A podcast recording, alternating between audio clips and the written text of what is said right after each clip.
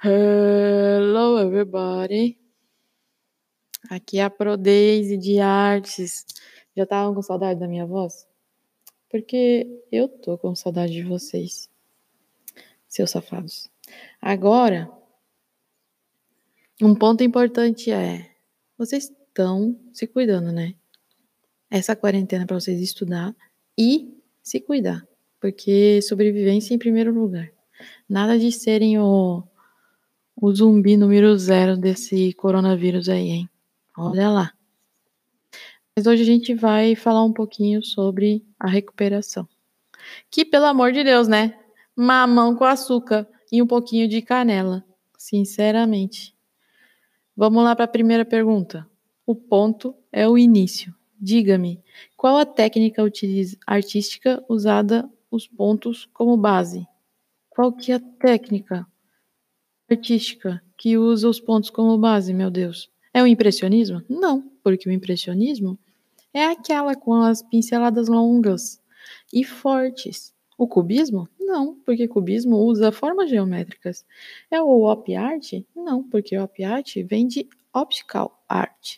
E optical art é aquela arte de ilusão de ótica. É o pop art? Não, porque pop art vem lá daquela escola que utiliza o popularismo do, das pessoas é, influentes na sociedade, como Marilyn Monroe e Elvis Presley. Então, essa é a pegada do pop art. Aqui, a única resposta seria pontilhismo, porque utiliza os pontos como base um pontinho do lado do outro. Easy busy. 2. Linha é o ponto em movimento. Cite três tipos de linhas conhecidas. Meu Deus, gente. Meu Deus. Linha reta, horizontal, reta, vertical, reta, inclinada, linha curva, ondulada, quebrada, espiral. Preciso nem explicar, né? Isso aí, ó, desde quarta série, pelo amor. 3. Qual destas abaixo são formas geométricas? A casa, estrela e cone é? Não. Um cão, o quadrado e o trapézio é? O cão não. Quadrado e trapézio sim. Linha reta, esfera e estrela? Linha não é forma. Linha é linha. Tá? Cone, linha, curvada e quadrada? Linha é linha, não é forma. Então a única ali é triângulo, quadrado e círculo. Número 4. Quais são as cores que não podem ser obtidas por meio da mistura de outras cores, ou seja, cores puras? Quais são as cores? Preto, branco e azul? Nope. Marrom, vermelho e lilás? Nope. Vermelho, amarelo e azul? Sim. Amarelo, preto e azul? Não. Vermelho, verde e azul? Não. 5.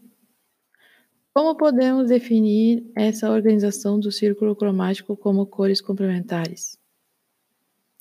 Amarelo e azul? Não. Amarelo e roxo? Sim, porque é sempre uma cor primária com uma cor secundária. E fica do outro lado do círculo cromático. 6. Como podemos definir essa organização do círculo cromático como cores análogas? Azul, azul esverdeado, azul arroxeado. Então, são cores parecidíssimas. Ali na palheta do azul, todas pertinho são análogas. Ou seja, as cores pertinho são análogas. 8. As cores neutras: branco, preto e marrom. 9. Como podemos definir essa organização do círculo cromático como cores frias?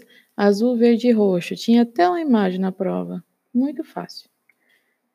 E ali, cores secundárias são aquelas cores que misturam as primárias, ou seja, verde, que é amarelo e azul, roxo, vermelho e azul, e laranja, amarelo e vermelho. Então, pessoal, por hoje é só. Tenha uma boa semana e tchau!